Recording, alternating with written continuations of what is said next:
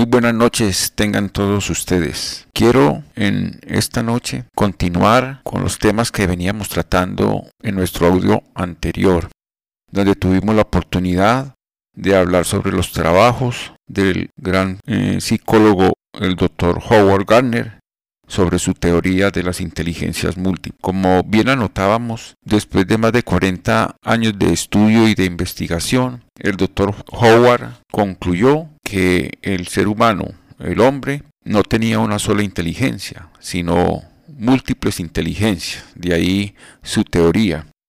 Hablábamos en ese primer podcast nosotros de que, según nos informaba el doctor Howard, se tenían, por ejemplo, la inteligencia lingüística, que es la inteligencia de un poeta o de un periodista connotado. La inteligencia lógico-matemática, que es la inteligencia propia de un científico o de un programador. La inteligencia musical, que es la de un director de orquesta o un gran músico o compositor. La inteligencia espacial, que es la inteligencia de un ajedrecista o de un navegante. La inteligencia kinestésico-corporal, que es la inteligencia de los grandes atletas, de los deportistas, inclusive de los artesanos y grandes escultores, de los médicos, con su maestría en las manos para adelantar cirugías de alta complejidad. También está la inteligencia interpersonal, que es sobre las que le quiero referir en la noche de hoy. Esta inteligencia es la propia de aquellos líderes buenos para entender a las otras personas. Por ejemplo, un, Martin Luther King, que entendía bien lo que motivaba a otras personas, o Gandhi, o Nelson Mandela. También tienen inteligencia intrapersonal los vendedores, pero ya en un nivel algo más mundano, cuando intentan convencer a otros de que compren un auto, por ejemplo, que no quieres o no necesitas, por un precio que no quieres ni puedes pagar. Del mismo modo, esta es una inteligencia interpersonal. También hay una inteligencia intrapersonal, que es la que sirve para entenderse a uno mismo, sirve para conocernos en nuestro yo, en nuestro interior, a nosotros mismos, como la de un meditador hindú, por ejemplo. Y finalmente, la inteligencia naturista, que permite distinguir y valorar la naturaleza, como tenemos tantos líderes en el mundo que protegen y luchan contra la contaminación ambiental.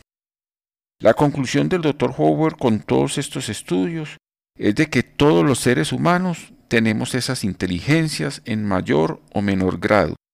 Eso es lo que nos hace humanos de forma cognitiva.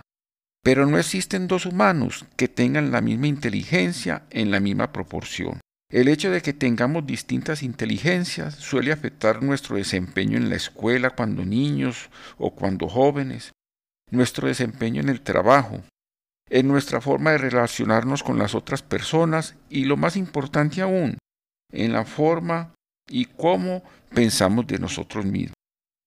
Todo mundo tiene algo de fuerza intelectual, nadie es un cero absoluto como decíamos la vez anterior. De ahí la conclusión de que no solamente con inteligencia se puede lograr el éxito, porque como acabamos de mirar, no se tiene en las mismas proporciones. El segundo elemento que hablaba el doctor Howard hacía referencia a la determinación, al compromiso. Nos explicaba también que no era suficiente, porque si bien las personas podrían tener alta determinación, si ésta era utilizada en cosas malas, realmente no estaban dirigidas hacia el éxito. Y finalmente, la conclusión de su trabajo de más de 40 años es de que se requería indispensablemente de un tercer elemento, y ese tercer elemento era la ética. Es la ética la que hace que se sea un buen trabajador, una buena persona, un buen ciudadano. Las personas pueden ser inteligentes de diferentes formas y eso debe influenciar cómo pensamos sobre nosotros mismos y sobre los demás. En la segunda, la determinación por sí sola no es suficiente, como hemos anotado. Debemos decidir cómo aplicar la determinación y trabajar incesantemente para poner la determinación al servicio del bien. Y eso se hace siendo ético. ¿Qué significa entonces ser un buen trabajador, ser una buena persona y ser un buen ciudadano? Para verdaderamente ser personas que ejerzan una influencia positiva, líderes de pensamiento. Indispensablemente, el buen trabajo tiene esos componentes. Ser excelente, estar comprometido y ser ético. Por eso hablamos hoy como un nuevo requisito del buen trabajo, el buen juego, la buena ciudadanía, la buena colaboración y esperamos que las personas se conviertan en buenas personas y ayuden a otras a alcanzar el bien. La bondad y el equilibrio son la base de un buen profesional. Las malas personas no pueden ser profesionales excelentes porque no alcanzarán nunca la excelencia si no van más allá de satisfacer su ego, su ambición y su avaricia. Si no te comprometes, por tanto, con objetivos que van más allá de tus necesidades personales para servir las necesidades de todos los demás, no lograrás el éxito.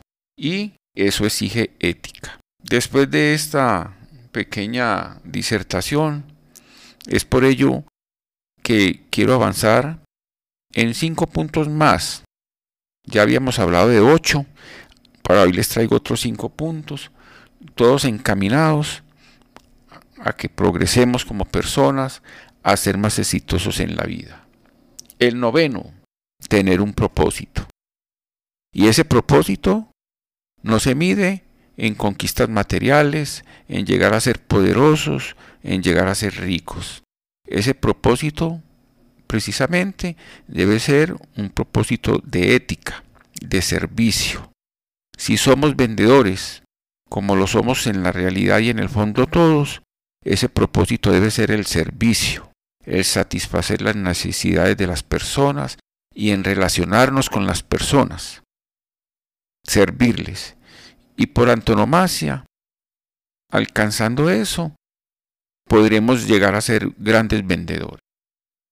Un décimo elemento es encontrar inspiración en eso que estamos haciendo, en eso que estamos proponiendo, porque eso nos debe generar una pasión interna, una satisfacción interior como producto de servir a los demás, de ser útiles a la sociedad, ayudar a alguien, ese sería el elemento adicional, ayudar a las personas a que encuentren sus propósitos de vida a que encuentren razones de superación y ayudarles a trabajar en su mejoramiento continuo. El doceavo elemento, aprender una habilidad. Ya sabemos que en mayor o menor grado tenemos muchas inteligencias. Lo importante es poder determinar las que nos haga trascender, las que nos despierten nuestras fortalezas y nuestras potencialidades interiores. Y finalmente, meditar sobre todo esto para construir verdaderamente nuestra marca personal, nuestra marca que nos debe conducir a una vida de propósito rumbo al éxito que todos buscamos. Muy buenas noches.